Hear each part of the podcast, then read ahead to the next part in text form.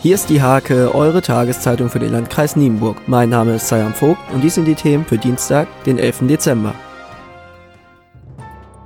Auf der B214 in Höhe Weberkuhle ist ein 36-jähriger Fahrer aus dem Landkreis Leer mit seinem LKW ohne Fremdeinwirkung von der Straße abgekommen und in eine Böschung abgerutscht. Der Fahrer wurde bei dem Unfall nicht verletzt. Auf dem LKW waren Getränke geladen. Zu Verkehrsbeeinträchtigungen kam es nicht. Der Verkehr konnte ohne Probleme weiterfließen.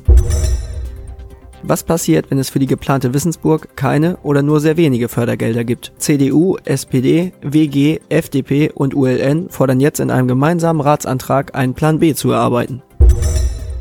1218 wurde Westenfeld erstmals urkundlich erwähnt. Zur 800-Jahr-Feier am Sonntag erwartet die Teichgemeinschaft des Dorfes rund 200 Gäste. Zum Sport.